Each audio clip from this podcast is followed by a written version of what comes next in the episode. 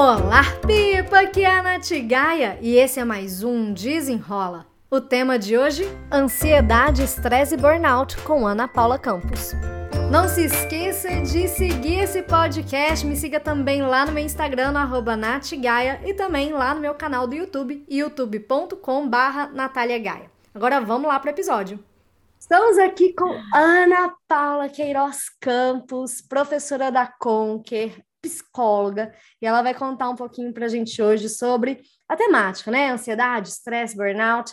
Ana, conta aí para o pessoal um pouquinho sobre você, o que, que você faz, onde é que o pessoal te acha.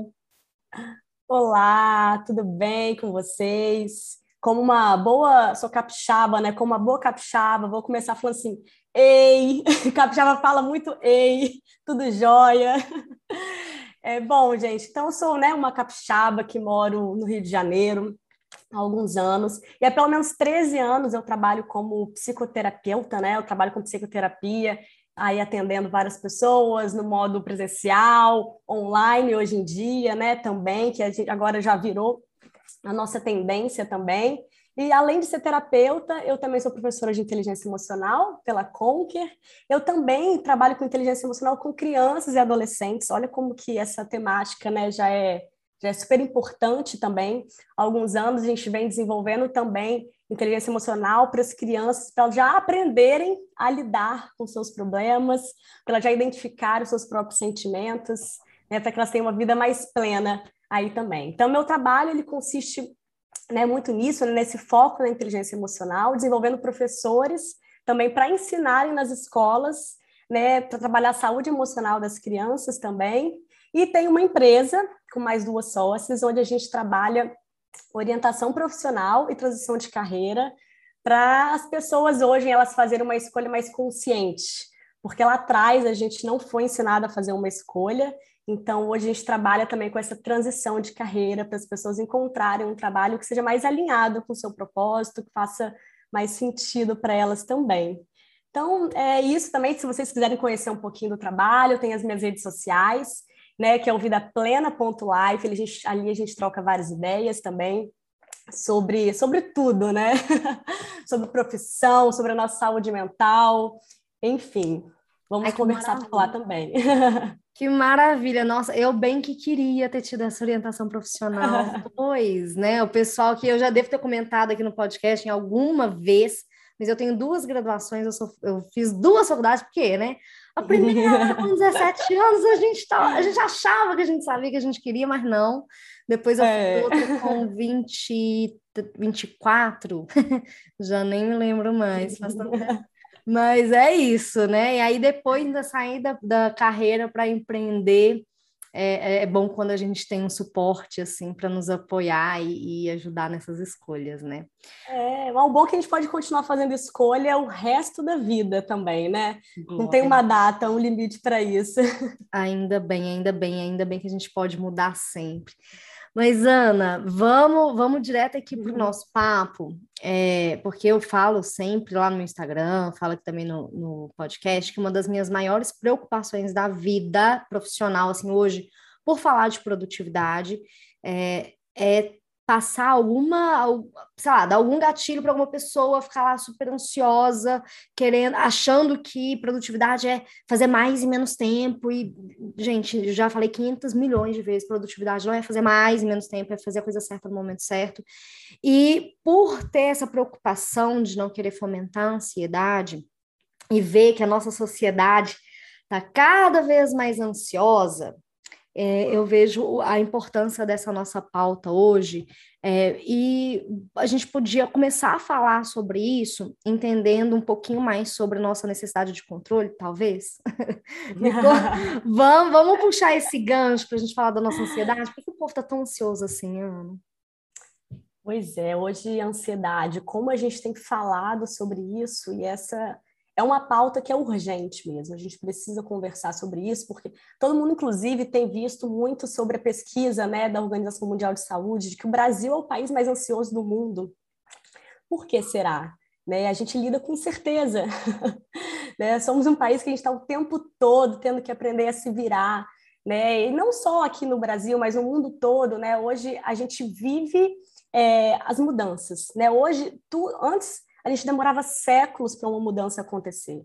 Hoje, em seis meses, muita coisa muda. Então, a gente está lidando com esse mundo que as mudanças acontecem de forma exponencial. Né? Hoje, a gente também tem que lidar com um mundo que tudo aquilo que a gente estudou lá na faculdade não serve mais para entregar os resultados de hoje. A gente tem que estar tá constantemente reaprendendo, desaprendendo, aí a gente aprende de novo. A gente precisa estar o tempo todo nesse mundo, até mesmo da, da curiosidade. Né? Então, o que é muito interessante, porém, gera na gente uma eterna ansiedade também. Né? E aí a pandemia, ela veio muito nesse momento, deu uma rasteira na gente. A gente já estava tentando lidar com esse mundo, né, dessas mudanças que acontecem de forma rápida demais, a gente, todo mundo tentando buscar um, um senso de propósito para a vida, aí entram né, as novas profissões, também a gente tentando acompanhar tudo isso. A pandemia veio, pá, deu uma rasteira, a gente opa, ficamos cambaleando um pouquinho, né, para dar conta disso.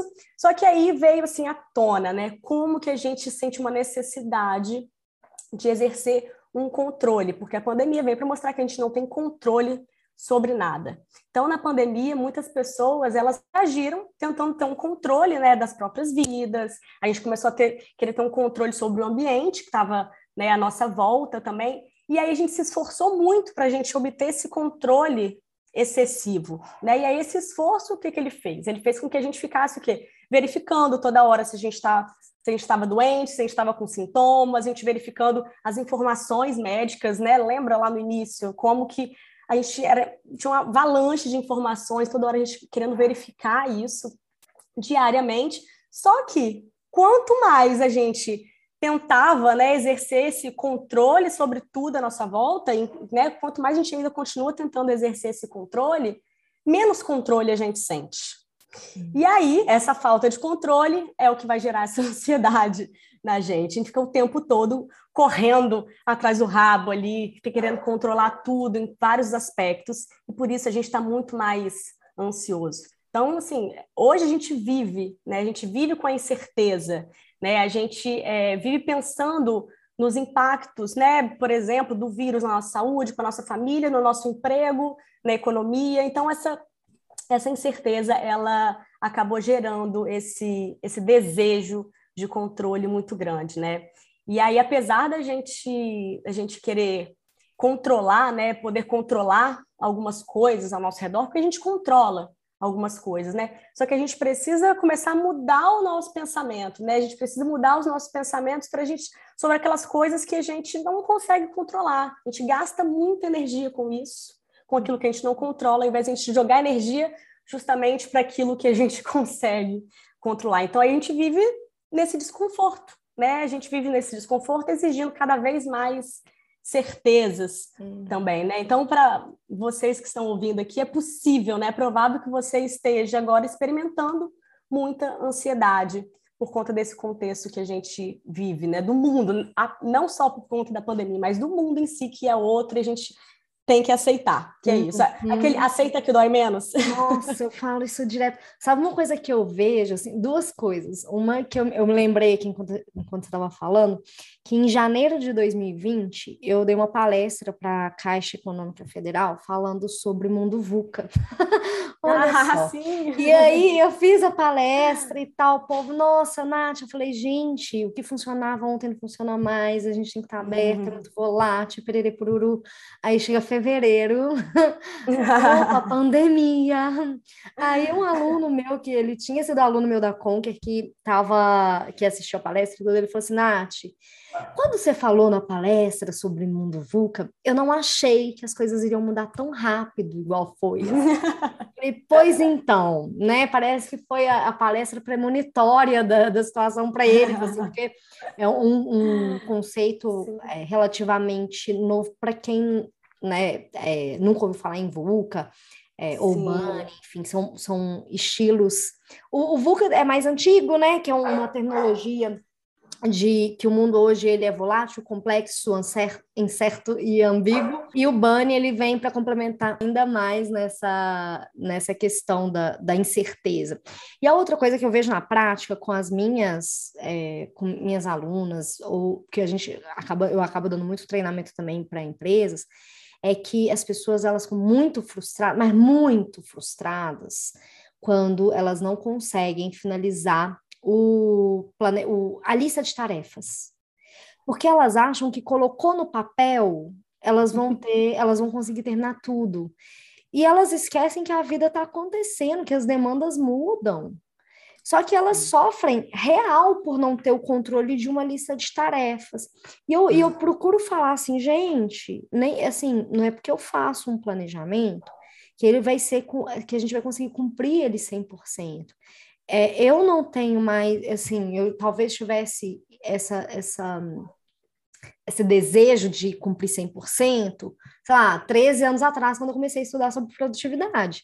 Mas quando eu fui vendo que, opa, não é bem assim, porque eu não consigo ter controle das, das demandas, dos imprevistos, das urgências, porque eles vão acontecer, afinal de contas, a gente está vivo, enquanto a gente está vivo, os BO estão acontecendo. a gente tem que aceitar que, ó, a lista de tarefas, ela não tem fim. Como é que então a gente consegue mudar esse nosso olhar, trazendo aqui né, o exemplo da produtividade, para uma lista de tarefas que a pessoa quer controlar e terminar como se ela fosse se isolar do mundo e ninguém mais pudesse chamar a atenção dela, chamar ela no Teams para passar mais demanda. Como é, que, como é que a gente pode ajudar essa pessoa a mudar esse olhar?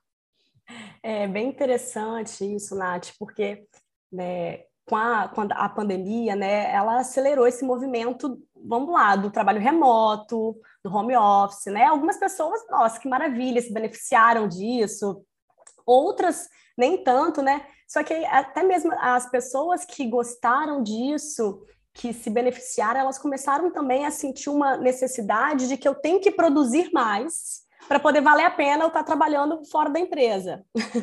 então, preciso toda hora mostrar isso, né? É, então, também surgiu nas pessoas uma necessidade, por exemplo, de, de responder mensagem na hora né, que a pessoa manda, e ninguém tem a obrigação de responder ali na hora aquela mensagem. Então, a nossa comunicação, ela, é, ela ficou muito. Ela precisa começar a desenvolver para ser de uma forma mais assíncrona, talvez. A gente começar a pensar nessa possibilidade, porque é, isso reduz muito a nossa ansiedade. Né? Essa lista de, de tarefas que eu preciso, eu só é, serei bem sucedida hoje se eu terminar essa lista. E a minha primeira chefe, ela lá em, sei lá, 2007, ela, fal, ela me ensinou uma coisa muito importante. Assim, eu tinha uma lista de tarefas e ela falava assim: Ana Paula, você vai fazer até onde dá para fazer. Deu o seu horário de ir embora, você não vai terminar essa lista, porque eu sei que é impossível. No outro dia, você vai continuar essa lista. Gente, todo mundo devia ter uma chefe assim, tão compreensível.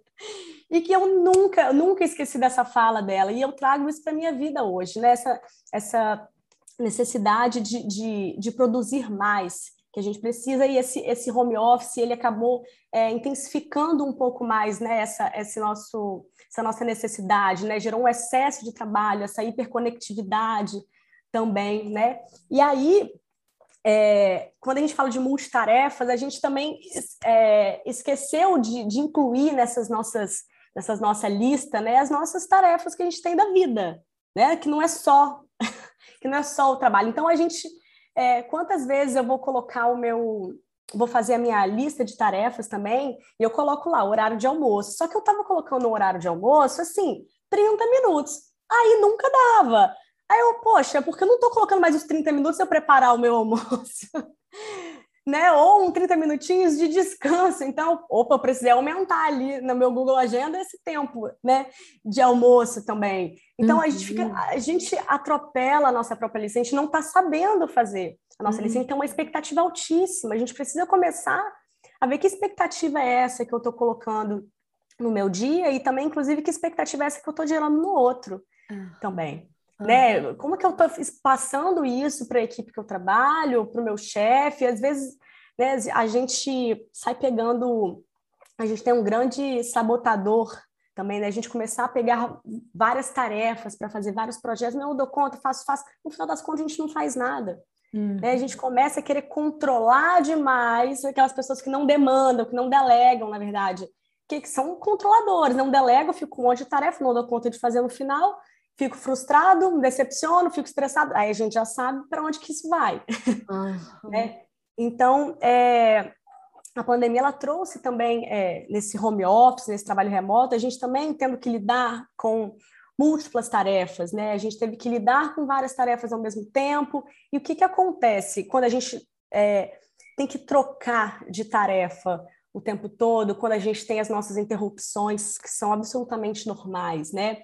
A gente começa a, a estressar uma parte é, muito nobre do nosso cérebro, né? Muito nobre, que é muito frágil, que é o nosso córtex pré-frontal. A gente começa a estressar ele, e aí, quando a gente tem essas interrupções do dia a dia, é, que não são programadas, tá? Porque as interrupções elas são extremamente necessárias, mas aquelas né, da, da, vida diária mesmo, né? Essas distrações é, que não estavam ali programadas, a gente começa a consumir uma energia muito grande. E aí, qual o resultado disso? O resultado disso são as paralisações. A gente começa a ficar paralisado, a gente começa a procrastinar, a gente começa a ficar improdutivo.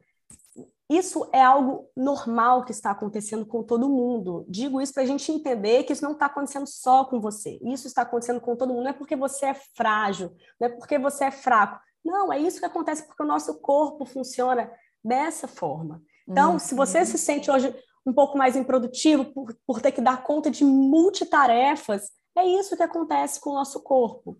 Por isso que a gente precisa incluir ali na nossa rotina né, um horário de almoço maior, um intervalinho, para a gente conseguir recuperar essa energia que naturalmente a gente está gastando um pouco mais, né? Uhum. E aí, é, quando a gente. É, como é que funciona o nosso, nosso cérebro, a nossa forma de pensar, né?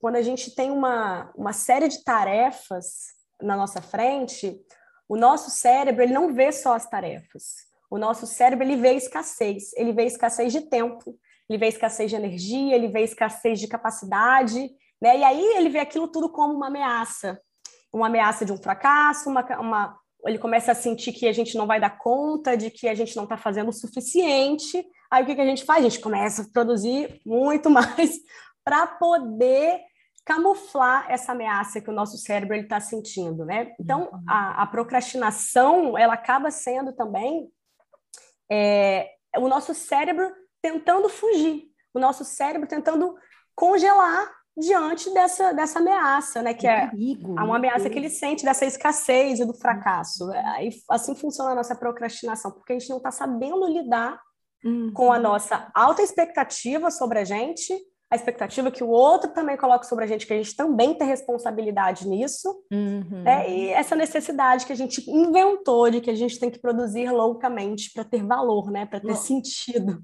Nossa, e isso, isso da procrastinação eu acho tão engraçado, porque eu fico vendo na internet assim, pare de procrastinar. É, uhum. X maneiras de não sei o quê, acabe com a procrastinação de vez. E aí eu sempre falo, tanto, tanto nas aulas, é, quando eu vou falar do tema de, de procrastinação, quanto para minhas alunas, enfim, eu falo, gente, se alguém tá falando para você assim, para, uhum. vou te contar um segredo para você parar de procrastinar, essa pessoa tá querendo só o seu dinheiro, porque não tem como a gente parar de uhum. procrastinar. Nós somos seres procrastinadores o cérebro tá ali querendo proteger uhum. a gente bem, tipo, ei, tá bom, fica aqui que tá melhor, não vai para lá não, que lá é perigoso. E aí, outro dia eu postei é, uns stories que eu tava procrastinando, e aí eu tenho muito aluno que me segue no Instagram, né? E aí, aí uma aluna minha que tava tendo aula, tava com uma turma rolando e tudo, aí ela, Nath, você postou que você estava procrastinando só para a gente não se sentir tão ruim, né? Eu falei, não, é real, eu estava procrastinando e é isso mesmo, tá? Eu, eu, Oi, meu nome é Natália, eu também procrastino. tá todo mundo nesse balaio aí da procrastinação. E aí é o negócio de. Aí eu tava falando com, com minha psicóloga também, é, que eu tinha, sexta-feira agora, eu ia dar um treinamento a manhã inteira, que aconteceu um imprevisto que o treinamento ele foi adiado. E era essa a minha programação, porque a programação oficial era que eu iria ter uma manhã inteira ocupada já ali nos horários. E aí eu não soube o que fazer com aquele meu tempo livre. Então, o que eu fiz? Eu procrastinei. Passei a manhã inteira mexendo no, num tablet que eu comprei. E aí, aí eu tô assim pra ela, ai, Silvia, eu procrastinei muito a manhã inteira. Ela, ah, é porque às vezes você tava precisando procrastinar. Eu falei, é, tava mesmo. Exatamente. Ah, tava mesmo. É, é interessante, porque a gente não sabe, a gente não sabe ficar é, o que aí o que a minha psicóloga também fala, né? Esse vazio fértil. Aham. E a gente não sabe ficar, às vezes, nesse vazio. É Porque a gente começa o quê? A gente começa a entrar em contato com a gente. A gente começa a ver coisas que a gente estava ali só com aquela poeira para debaixo do tapete que a gente coloca. E deu vazio, pai, bateu uma angústia. O que, que eu faço com angústia? Começa a ficar desesperada, começa a ficar ansioso porque está sentindo angústia. Deixa eu controlar todos esses sentimentos. E aí a gente cai naquela vala, né? E a gente começa a ter é, sensações muito desconfortáveis, não Hum. aceitar isso. Também não aceitar esse, esse vazio. É, exatamente. E isso é muito louco. A- as pessoas elas se incomodam muito quando eu, eu começo a falar que, pra, que a produtividade ela não é fazer mais em menos tempo. E aí o povo fica assim, tipo, como não? Eu, eu quero mais uma ferramenta. Eu falei, calma, é comportamento. Que, como é que você tá olhando as suas coisas? Você tá, você tá cuidando de, seu, como é que tá seu soninho? Você tá dormindo bem? Porque a gente começa daí. Não adianta você querer lá, ó, uou, produção. Você tá dormindo? Tá comendo? Tá bebendo água? E aí É você vai ver que as pessoas não estão se cuidando, estão nessa hiper, hiperconectividade, na ansiedade, nessa, nessa pressão, nessa cobrança de estar sempre online.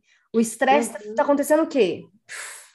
Estourando. O que, que você tem visto é, de assim no, no consultório mesmo? Você está sentindo que cada vez mais as pessoas estão vindo com muitas queixas de ansiedade, estresse, burnout? Como é que tá isso assim? no- como é que você está vendo dentro da sua realidade isso hoje? Então, hoje no consultório, muitas pessoas, de fato, têm, têm buscado a terapia para lidar com a ansiedade, principalmente depois da pandemia. O que foi muito curioso, né? É, no início da pandemia, o que aconteceu? Todo mundo, pá, deixa eu segurar meu dinheiro, porque não sei o que, que vai acontecer. E aí, algumas pessoas, não, não vou fazer terapia, outras pessoas adiaram esse desejo de começar. Só que aí deu o quê? Três meses, pronto. aí todo mundo começou a querer fazer terapia, até porque começou a se falar muito sobre isso, normalizar né, da gente, a gente fazer uma, uma terapia. Então, as pessoas começaram a buscar o, muito mais né, a, o consultório, a terapia online, no caso, para poder lidar com a ansiedade. Mas o que é curioso é porque as pessoas buscam a terapia hoje para não terem que lidar com a ansiedade. e aí eu tenho que desconstruir tudo isso com eles, porque as pessoas chegam assim, eu não quero mais sentir isso né? Tá muito ruim. O que, que eu faço? O que, que você faz para eu não sentir mais isso? Imagina. Então, na terapia, o que eu vou fazer é justamente ajudar a pessoa a ela lidar melhor com aquele sentimento que é completamente natural, completamente natural de qualquer ser humano. A gente sente ansiedade, né? Isso é, é um sentimento que ele pode ser desagradável. É, eu gosto muito de dizer assim que não existe sentimento ruim, existe sentimento que é desagradável. Sentimentos são bons e sentimentos são desagradáveis. E é que a gente precisa aprender a lidar com eles da melhor maneira possível. Então, hoje sim, hoje as pessoas, elas estão, o que eu achei que foi um, um ponto muito interessante, que as pessoas estão começando a identificar nelas hum. o que elas estão sentindo. O que não é fácil, a gente tem uma dificuldade grande de nomear sentimento. Quando a gente nomeia sentimentos, as, as coisas fazem muito mais sentido. Então, também como as pessoas tiveram né, que ficar mais dentro de casa, é, muitos trabalhos deram aquelas pausas, as pessoas tiveram que se enfrentar, cara a cara. Tem que lidar comigo agora. Então, comecei a identificar em mim algumas sensações que antes eu era atropelada pelo dia a dia. Uhum. Mas como eu não sabia lidar com isso, né, eu tenho que buscar uma terapia para que me ajude. Então, neste caso, a eu entender como que eu estou funcionando né? E para lidar melhor com isso. Hum. Mas entender que a gente vai conviver com ansiedade a vida toda, é um sentimento que faz parte, que inclusive é necessário. Então, a ansiedade, hoje a gente tenta é, expulsar ela da gente, mas a ansiedade é um sentimento comum, é um sentimento natural e que a gente precisa, na verdade, aprender a lidar com ela né, no nosso dia a dia, porque nós vamos ter ansiedade a vida toda. Só que existem vários tipos de ansiedade, né? Tem aquela ansiedade que ela é algo supernatural do ser humano e tem aquela ansiedade que ela então começa a ser patológica, que causa um desconforto maior, mas não só um desconforto, de certa forma começa a trazer alguns prejuízos para a nossa vida. Então aí a gente precisa dar uma atenção diferente para essa ansiedade. E quais são os sinais de alerta para essa ansiedade, assim, para o pessoal ficar atento, não ficar, não pirar também, mas observar, porque eu, eu, vejo relatos de pessoas falando que elas sentem taquicardia, como se elas fossem desmaiar, se ela falta de ar, é, e isso já é um nível, assim, é, maior, tem, tem como a gente identificar antes de chegar nesse nível, ou esse é o sinal mais preocupante, assim? É, então, na verdade, a ansiedade, qual, quais são os sintomas físicos assim que geralmente ela causa na gente, né? O nosso cérebro ele começa a ficar mais agitado, o nosso coração ele palpita, né? A gente começa a, a, a uma sudorese, né? A gente começa a nossa pele a, a suar um pouco mais. A gente tem às vezes é raro ter, assim, a gente tem uma sensação de desmaio, mas não é tão comum, porque, na verdade, quando a gente está muito ansioso, a gente tem um pico de, de, de pressão na verdade, né? Mas só que como a nossa respiração ela fica ofegante também, começa a faltar um ar e dá essa essa sensação. O nosso músculo às vezes fica tremendo, em alguns casos a pessoa sente náusea, uma diarreia. Então, é, é, é por isso que é muito interessante quando eu estava falando do trabalho, né, desenvolvendo com as crianças, ah, sobre inteligência emocional, elas começam, é, desde pequenininhas, a entender o que, que o seu corpo faz quando elas estão agitadas, quando elas estão ansiosas, quando ela está triste. Né? Então a gente vai entendendo como que cada como que cada parte do nosso corpo funciona. Então muitas vezes é, eu posso estar tá assim, nossa, estou com uma diarreia, eu não sei o que, que isso quer dizer. Muitas vezes essa diarreia está dizendo que você está ansioso com alguma coisa. Hum. Só que pode ser, tudo bem. Eu tô hoje vim gravar o podcast, eu vou ficar um pouquinho ansiosa, vou às vezes suar um pouquinho antes de começar, isso é completamente natural. Uhum. Essa é uma ansiedade que prepara a gente para algo, faz com que eu me concentre um pouco mais, para que eu é, elimine algumas tarefas que possam, algum, alguns obstáculos que possam atrapalhar o momento.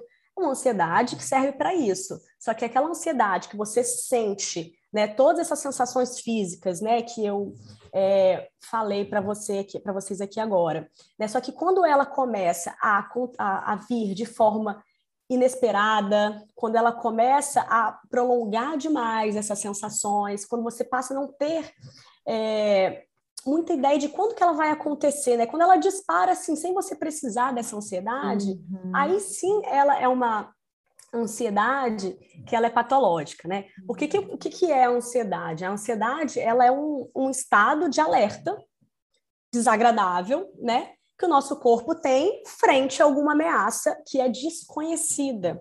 É muito diferente do medo, porque o medo é uma coisa que a gente, é, que a gente vê. A ansiedade, você antecipa, né? É, é, significa que o seu corpo ele está emitindo alarmes falsos diante daquilo que ele acha que é uma ameaça. Só que o nosso cérebro, tudo ele acha que é uma ameaça. O problema é esse. Uhum. né? Nós temos as nossas amígdalas corticais que estão lá preparadas para detectar várias ameaças. E aí, o que, que ela vai fazer? Vai ensinar para o nosso corpo: opa, eu preciso emitir esse sinal de alerta, eu preciso é, dizer para o meu corpo que eu preciso me preparar. Uhum. Para algo, né? Só que o problema é que o nosso cérebro ele, ele cria, ele cria ameaças que não existem, ou então ele amplifica hum. algumas ameaças que de fato acontecem, né? Então a ansiedade é isso, né? Ela tem a ver com esses sinais de possível ameaça que a gente tem. Então, por isso que é, é muito importante a gente aprender a lidar com ela. Como que a gente está lidando com aquilo que ameaça a gente? E aí, neste caso, como a gente tem vivenciado muito, como que a gente lida com as mudanças? mudança é algo completamente ameaçador. Uhum. É, a incerteza é algo completamente ameaçador.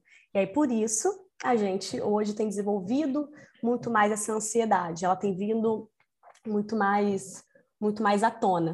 Né? Uhum. Né? Então, assim que a gente começa a identificar, né? Se de repente é, essa, essa ansiedade ela começa a ser um, um ser um sistema de alarme, né? Assim, que está um pouco desregulado, dispara quando não precisa, que no caso é, são as crises de pânico, uhum. ou quando essa crise ela demora muito, essa sensação de ansiedade demora muito para se desligar, que a gente pode falar de uma ansiedade generalizada, ou ela vem de uma forma muito intensa, aí sim ela passa a ser uma, uma ansiedade mais, mais patológica. Entendi. E vai causar prejuízos. Quando você. Isso é, é um ponto é, muito importante, assim, quando a gente sente essa, essa ansiedade de uma forma muito intensa, inesperada e prolongada, quando ela começa a causar prejuízos nos nossos relacionamentos, é, às vezes na nossa produtividade, começa a causar um sofrimento maior, aí uhum. a gente precisa uhum. olhar isso mais de perto. Né? É, e geralmente, quando a gente é, tá, se sente ansioso, né, a gente começa a evitar a gente uhum. começa a evitar lugares, a gente começa a evitar situações. Esses são os prejuízos que muitas vezes é causado na gente quando a gente sente ansiedade, né? Quando a pessoa que tem ansiedade, ela tem uma dificuldade de aguentar pensamentos e sentimentos desagradáveis. Uhum. Como ela tem dificuldade de aguentar, o que, que ela faz? Ela vai passar a evitar essas situações, vai passar a evitar é, alguns pensamentos, algumas emoções, inclusive até os pensamentos e sentimentos que são bons. Hum, entendi. E hoje, assim, a relação de ansiedade e estresse, eles estão uhum. eles estão ligados, assim? Sim, pois é, né? O estresse, né? A gente fala tanto de estresse, vivemos muito estressados, e o estresse, ela é uma forma do nosso corpo reagir né, uhum. a mudança. Então, uhum. assim, a gente tem uma mudança, o nosso corpo, ele vai reagir através do estresse. Dá para a gente viver no mundo sem mudança? Não dá. Né? Então, não tem como.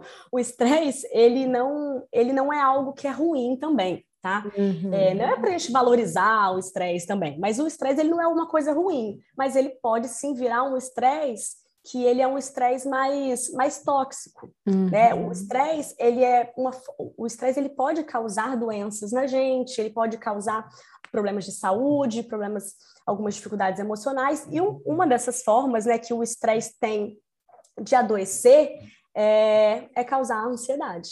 Né? A ansiedade é o estresse adoecido. Ah, ok, boa, boa. E onde é que o burnout ele entra nessas relações de ansiedade, estresse? Eu vou, eu vou perguntar diretamente, porque no começo desse ano, começo não, mais ou menos março desse ano, eu tive uma crise, eu nunca tinha tido uma crise como eu tive, eu estava trabalhando igual um animal, eu estava, assim, uhum. trabalhando absurdamente, é, um volume de trabalho muito intenso, e eu mesmo, né, fazendo 10 anos de terapia, eu ainda é, trabalho é uma questão do, de uma autocobrança muito forte, né, eu sou uma pessoa muito rígida uhum. comigo, e a gente vai trabalhando aos pouquinhos.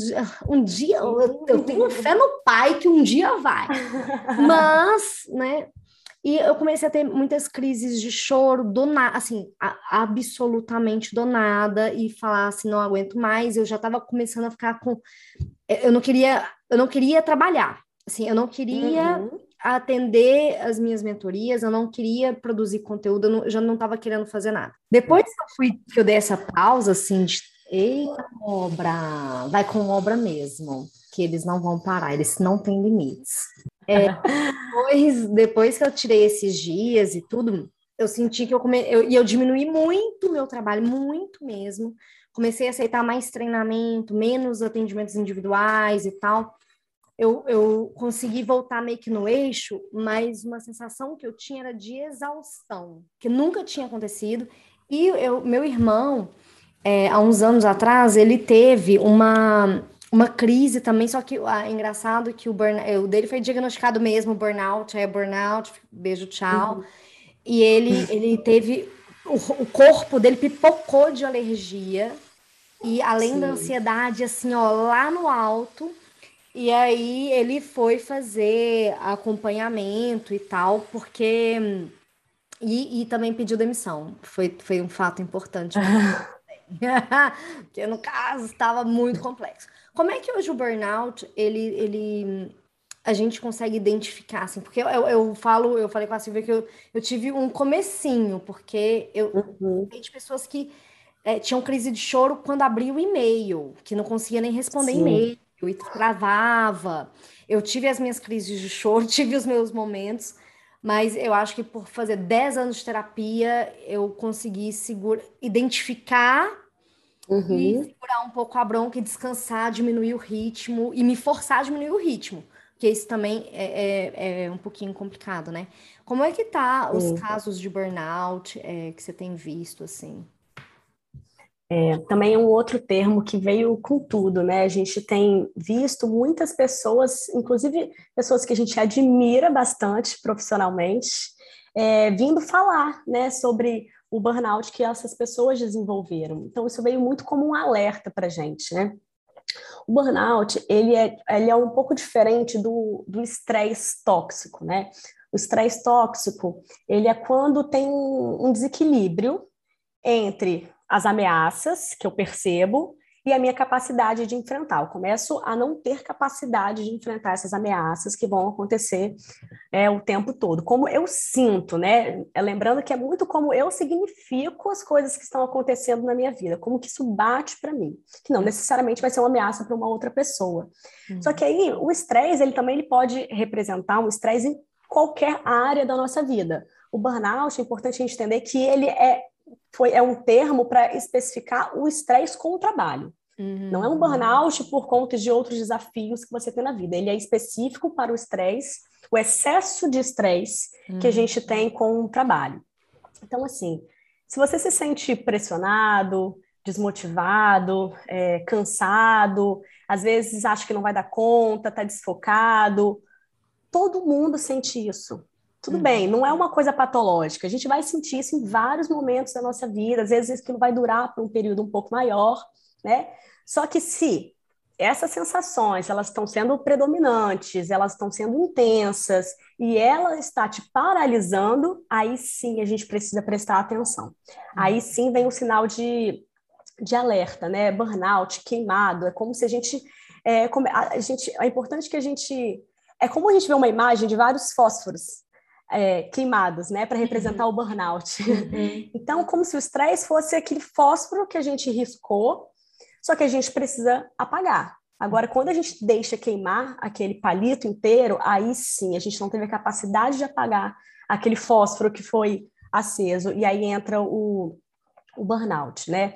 Não, não é Fazendo então uma relação com o estresse, eu acho que é importante, eu vou falar um pouquinho sobre as fases, né? Até chegar no burnout, a gente vai começar a identificar em que fase que a gente tá. Mas é, antes disso, é importante a gente é, entender, mais uma vez, assim, que não é não dá para a gente viver sem estresse. Uhum. O estresse, como eu falei, a ansiedade, eles também são sensações, são sentimentos que são importantes.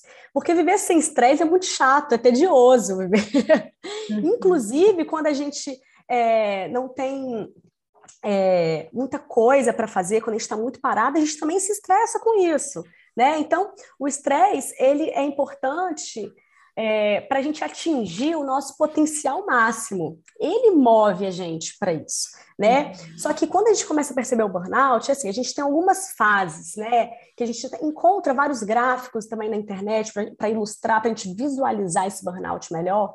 Que a gente tem lá, o nosso primeiro estágio está lá, está parado nossa vida, as coisas estão um pouco paradas, mas está um parado que não está me causando um estresse, não. Está parado, é uma primeira fase que eu estou. Aí depois eu vou para uma segunda fase, essa segunda fase é quando eu não estou parado, estou movimentando, mas eu estou relaxado, está tudo sossegado, estou fazendo as coisas no meu ritmo, como que tem que ser, tenho muitos momentos de lazer, está bem equivalente a uns momentos de trabalho, uns momentos de lazer, de relaxamento, então estou ali relaxado. O que às vezes pode gerar um, é, deixar algumas pessoas inquietas, tá relaxado demais. Ok. Aí a gente começa, então, a vir, vir, alguns desafios, algumas mudanças no trabalho, e a gente começa, então, a ficar um pouco estressado. Mas vem aquele estresse que é positivo, aquele estresse que é necessário, aquele estresse que vai te colocar para frente, que você vai começar a querer estudar bastante, ou que às vezes você vai tirar alguns dias, você vai ficar um, umas horinhas a mais, porque você quer se empenhar naquele trabalho, é prazeroso para você, sentir aquele estresse que movimenta. Aí você vai subindo lá no seu gráfico, estou sentindo um estresse que é um estresse ainda positivo. Aí, esse estresse, naturalmente, ele vai gerar um cansaço. A gente vai para uma terceira fase, que é desse cansaço. E aí, quando esse cansaço ele fica por muito tempo, que é onde a gente não consegue apagar aquele fósforo que a gente acendeu, aí sim a gente entra para uma quarta fase, que é um estresse que é tóxico. Hum. Então a gente vai subindo aquele gráfico, eu tô parada, eu começo a ficar relaxado, vem um estresse que é bom, e aí se eu permaneço lá no pico desse, desse gráfico, digamos assim, dessa curva, por muito tempo nesse nesse estresse que está me gerando um cansaço, vem esse estresse que ele é tóxico.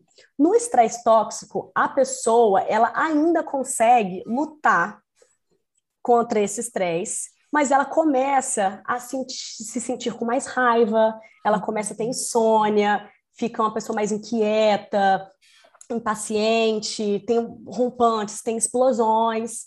Isso já são indícios de que você está naquele estresse que é tóxico. Aí, quando você permanece lá naquela curva, no pico lá, daquela, na crise daquela curva, nesse estresse tóxico, você não consegue voltar para o outro estágio né, desse estresse que é mais positivo, a gente então vai para uma exaustão. e aí, tá, aí o, o palito de fósforo está praticamente todo queimado, né? Quando a gente entra na, na, exaustão, a gente começa então a perceber que o nosso corpo ele ele não ele começa a se desligar. Uhum. Aí vamos falar, aí chega o burnout. Vem isso, a gente gastou todo o nosso combustível, queimou tudo, veio o burnout.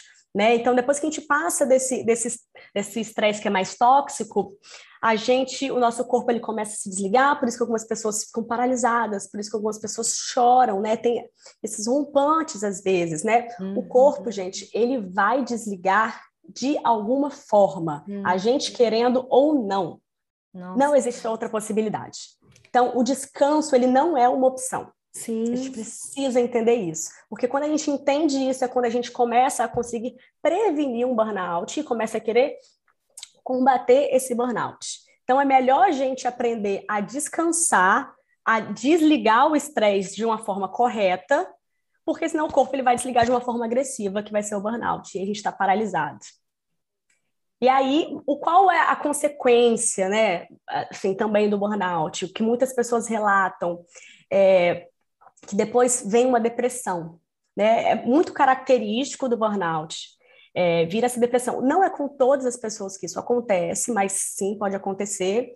Né? Quando começa a descer aquela crise, você ficou um tempão lá no pico daquela crise, começou a descer, que você teve burnout, aí você começa, não às vezes a relaxar, você começa a entrar num estado de, de depressão, e aí começa a vir outros prejuízos para a vida, né? Então, é, é, são os impactos do burnout são grandes, assim, para a nossa vida, né? traz um impacto, assim, para nossa saúde. Gente, além da gente não conseguir performar, a gente perde, né, a nossa performance, ali, aquela produtividade que é boa, que a gente precisa, a gente tem um aumento, aumento de pressão, a gente tem incidências de doenças cardíacas, insônia, né, uma, gera uma ansiedade muito grande, porque a gente foi querendo tentar combater aquilo, mas de uma forma que as, muitas vezes não é correta, afeta os relacionamentos e vem uma depressão. É, é, esses são alguns impactos que pode causar um, um burnout também. É, é, importante, assim, o burnout, quando eu falo isso, é, é importante dizer assim, quando a gente tem crise de ansiedade, ninguém morre de crise de ansiedade, tá? Isso não acontece. Por mais que a gente possa ter a sensação de que eu estou morrendo, Ninguém morre de crise de ansiedade.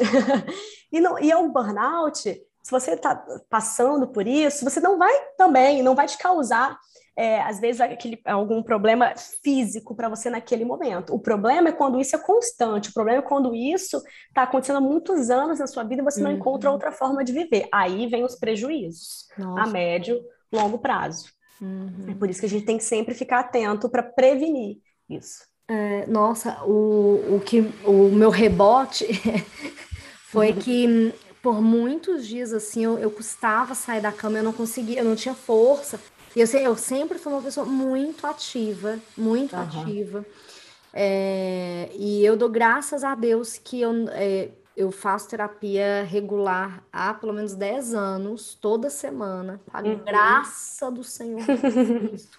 Porque se eu não tivesse um apoio, se eu não tivesse é, é esse, não só esse preparo que eu sinto, né, mas também o apoio ele semanal, inclusive, a gente chegou a encontrar duas, eu e a minha psicóloga duas vezes na semana, porque ela viu que eu tava assim, no, eu tava, eu dei um passo além do meu limite e opa, sabe quando você vai assim, na beira do penhasco, ah, peguei aquele medo, uhum. volta aqui, pelo amor de Deus. E, e foi um Sim. período muito difícil, muito desafiador. E foi a partir daí que eu tomei uma decisão para mim, principalmente por conta do meu trabalho, porque eu amo o que eu faço e eu não queria é, deixar de fazer isso, é, fazer o que eu faço. Eu contratei uma pessoa, porque eu vi que eu não dava mais conta uhum. de fazer tudo sozinha, porque eu tinha, eu não, não, dou conta, imagina, o quê? organizando direitinho, tudo se ajeita. É criar conteúdo para o YouTube? A gente cria. É podcast? A gente faz. É Instagram? Tá também. É blog? Temos. É site? também. É lançamento de produtos online? Com certeza, senhora. É treinamento para empresas, para pessoa física. Mentoria individual? Também. Aí chega uma hora que assim, não deu. Você lembra deu. que você é um ser humano? Exatamente. Eu não sou a Rose dos Jetsons. Então, eu não sou um robô. Eu posso, né, descansar. Eu mereço descanso. E também é muito isso, assim. Eu mereço descanso, eu mereço as pausas. E aí, quanto é, ainda mais depois desse período, eu já falava dessa importância, e mesmo assim, é, eu, eu cheguei, eu não vi os sinais e segui, mas graças a Deus eu consegui parar e consegui me recuperar. É, tanto que minha agenda para pessoa física ficou parada o segundo semestre praticamente todo. Eu tô com uma cliente pessoa física, de resto são treinamentos com empresa, é, outros, são outros jobs, outra, mas era o que me demandava mais energia emocional e tal. Então eu fui diminuindo e eu, eu fui alertando o pessoal, tipo, galera, então, no caso, eu vou dar uma pausa, vou dar uma pausa, porque tá foda mas enfim, é. né? A gente, que bom a que você, você pôde fazer isso. Sim. É, é. Eu, eu, vejo o tamanho do meu privilégio é, de conseguir hoje ter essa liberdade. E é muito isso, sabe, Ana? Porque quando eu resolvi empreender, eu quis muito empreender por conta da minha liberdade e de ter flexibilidade. E aí, de repente, eu me percebi trabalhando de um jeito em que eu não estava aproveitando nem a minha liberdade, nem a minha flexibilidade. Sim. E eu falei, o que, que, que, eu tô fazendo então? Eu tô aqui para isso. aí eu falei, opa, calma, calma. Tipo, não tem essa necessidade, assim. E para absolutamente tudo na vida, eu, eu sempre que eu vejo que eu estou ultrapassando um pouco o limite, você falou o negócio do, do horário de almoço também, eu lembrei que é, já, eu já tive momentos que eu simplesmente esquecia de almoçar, porque eu comecei a trabalhar é, de casa desde 2017. E aí eu entrava no flow, tava aqui pá, pá, fazendo, acontecendo, aquele negócio todo. De repente eu tava, eu, eu, tipo, nossa, tem alguma coisa estranha. Nossa, eu tô com muita fome. Nossa, são três da tarde, sabe? Assim, nossa, de repente eu tenho que alimentar o meu corpo. De repente. Então, como eu já sei que eu tendo a essa. A, a, eu, eu, eu entro num fluxo mesmo, eu entro no flow, eu coloco alertas de almoço, eu coloco Sim. alerta para eu ir para minha academia, porque senão eu vou, eu simplesmente vou igual um trator. E eu sei que é, eu sei qual, quais são os meus sabotadores, hiperrealizador, uhum. controlador, tamo aqui presente, e a gente vai identificando os sinais, o gatilho, aquilo que vai, que eu sei que vai me fazer mal. Às, uhum. vezes, às vezes a gente acha que a gente, né, não, eu vou dar conta. Bicho, não precisa, a gente não precisa chegar nesse limite, né? Uhum. E, mas também, assim, quem tá no, nas empresas, igual eu, quando eu dou os treinamentos, eu sempre falo, gente, é, vamos negociar, negociar prazo, vamos negociar, vamos abrir diálogo, vamos falar, olha, eu tô precisando de ajuda. É, e também parar, deu horário de parar, aquilo que a sua chefe falou, eu tive uma que falava assim, enquanto a gente está sentada tem trabalho, então não, ele não vai acabar. Deu seu horário, levanta, é. vai almoçar, é, deu horário de descanso, vai curtir a sua família, vai curtir um Netflix, é, uhum. é, vai procrastinar, vai ficar nas redes sociais, mas, mas, não muito, que também gera ansiedade, mas assim, um pouquinho, vai distrair a cabeça, vai fazer alguma coisa boa para você. Sim, é, sim. E, e aí eu é, é muito importante a gente não tentar comprar é, briga para a gente não ter o estresse. Uhum. você me falando desse, desses é, dessas formas da gente é, repousar, também da gente fazer as nossas pausas, né? Às vezes a gente tenta assim, ah, não vou ter mais estresse então. Não, né? Não é pra gente não, é, é uma briga que a gente não vai ganhar. Não vai. Que a gente vai ter estresse na vida, né? Então, a gente vai sentir o estresse. O estresse ele faz parte, mas o que que eu vou? Eu não vou atacar o estresse. O que que eu vou fazer? Eu vou aumentar o meu circuito de relaxamento. Uhum. Que é tudo isso que você está descrevendo, né? Então eu vou vou buscar manter os meus hobbies, né? Não vou ser negligente com os meus hobbies, né? Eles são importantes para isso. Não vou ser negligente com o meu descanso, com as minhas horas de, de sono. É, a gente precisa aumentar esse circuito e não assim, ah, agora acabou, não quero mais estresse, então não vou mais trabalhar. Ah, Estou estressada, não vou mais trabalhar. Exato. Não é uma saída. Porque você vai ficar estressado com outra coisa, virão outras preocupações. Sim, nossa, com certeza. Ana, o papo está muito bom, mas a gente precisa encerrar. Para a gente concluir ah. esse, esse raciocínio, assim, é, eu gostei muito desse fechamento que você trouxe, da gente aumentar o nosso circuito. Como é que você falou? O circuito de relaxamento? O circuito de relaxamento, é. Adorei isso. Tem mais alguma dica, assim, da gente. É, porque eu, eu, eu não gosto muito da palavra dica, porque fica parecendo que é uma coisa de pouco valor, mas não, alguma coisa assim, algum sinal, alguma, alguma coisa para a gente começar é, a cuidar mais da gente, a não negligenciar aquilo que é importante para a gente, o que que você fa o que que você falaria assim para a gente cuidar mais, assim, para a gente não chegar no nosso limite? Teria alguma coisa? Então, acredito que o primeiro ponto é a gente se permitir sentir. Hum. Isso é um grande passo. É, porque a nossa ansiedade, muitas vezes, ela vem da gente querer controlar essa sensação de ansiedade que a gente tem, por exemplo. Então, isso gera mais ansiedade. Então, se você está eufórico, fique eufórico. Se você está ansioso, fique ansioso. Se você está mais triste, fique triste. Vai ter um dia que você não vai produzir tanto. Né? E eu vou pegar uma fala sua assim: você merece descanso. Todos nós merecemos descanso.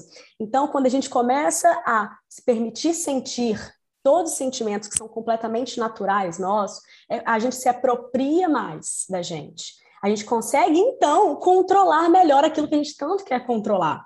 Então, sinta tudo isso, não é ruim, não é negativo, você só vai conseguir mudar alguma coisa na sua vida se você primeiro aceita. Não existe mudança se a gente não aceita aquilo que a gente está que a gente está sentindo. Para então, depois que você se observou, você começar a entender é, o quanto que isso é frequente na minha vida. Né? O quanto que agora é, essas sensações elas estão atrapalhando alguma performance, às vezes atrapalhando alguma entrega, o quanto de sofrimento que isso me causa. Hum. Aí pronto, isso já é o total sinal de que então preciso cuidar melhor disso. Preciso fazer uma terapia, preciso dar valor para os meus passeios, para os meus hobbies, preciso então, precisa então haver um equilíbrio, senão esse, esse tripé não se sustenta.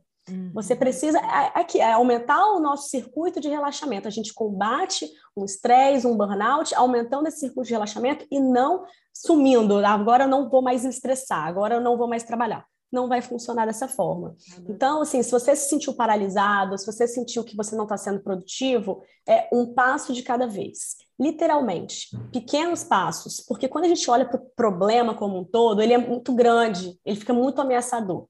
Então, nos pequenos passos de, literalmente, assim, eu vou abrir agora essa pasta do computador. Agora eu vou abrir este arquivo.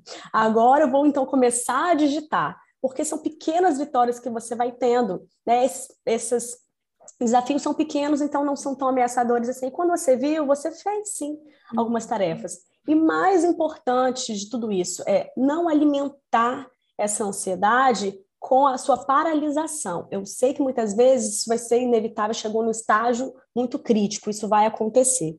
Mas é, quando você não chegou nesse estágio ainda, vá nos lugares que você tem que ir. Se você está com medo de ter uma crise de ansiedade, alguma situação que é ameaçadora, porque né, sempre terá, vá. Talvez você não vai ter a melhor performance, talvez você não vai interagir com todas as pessoas, talvez você vai ficar cinco minutos, mas não deixe de ir, porque é isso que alimenta a nossa ansiedade, é isso que alimenta esse estresse também, que vai gerar uma ansiedade na gente. Então, faça, mas faça menos, faça mais devagar, mas continue fazendo. Adorei! é Ana, obrigada mais uma vez por aceitar ah, o convite. Eu agradeço. É muito bom poder falar, trazer essa discussão. É, é, a gente sofre tanto, são tantas pessoas sofrendo com isso e achando que estão sozinhas, e não estão, não estão sozinhas mesmo. Não mesmo. Ó, oh, vou reforçar aí para o pessoal que quiser acompanhar o trabalho da Ana nas redes sociais. Repete aí seu Insta. Vidaplena.life. Muito bem, eu vou deixar também o link no descritivo aqui do episódio. Ana, quer dar, deixar algum recado final para a gente encerrar? Ah, vou até pegar o, o Vida Plena, né? Por que, que eu também uso, gosto desse termo, vida plena? É algo que eu sempre busquei para minha vida, o vida plena, e que eu sempre quero passar para as pessoas. É, eu sempre, há muitos anos, eu tenho um propósito de vida que é formar uma nova geração de pessoas. O que, que são? Né? O que, que é essa nova geração de pessoas? Pessoas que elas estejam mais felizes, em paz com aquilo que elas fazem no dia a dia. Né? Então, por que, que eu quero todo mundo? Imagina, todo mundo feliz. Não tem a menor graça se só eu estou feliz, me sentindo feliz. Claro que em vários momentos nem sempre é assim, mas eu também quero compartilhar isso com outras pessoas. Então, essa vida plena não é a gente não se estressar mais, não é a gente não ter mais tristeza, não é a gente às vezes achar que a gente não vai conseguir. Vida plena é a gente ter a consciência né, da nossa capacidade de estar sempre renovando, a gente atualizando o nosso software, procurando novas formas, se reinventando para a gente lidar com todas as adversidades que vão aparecer até o último suspiro nosso. Muito bem. Então é isso. Bem. Tamo junto aí nessa vida plena. Ah. Oh, então é isso. Muito obrigada aí, gente. Um beijo. Tchau. Um beijo, tchau. Ah, já estava me esquecendo. Siga esse podcast, me siga também lá nas redes sociais, no arroba natgaia. E qualquer dúvida, comentário ou sugestão, me envie um e-mail no contato arroba natgaia.com. Eu espero que você tenha gostado e até o próximo. Desenrola!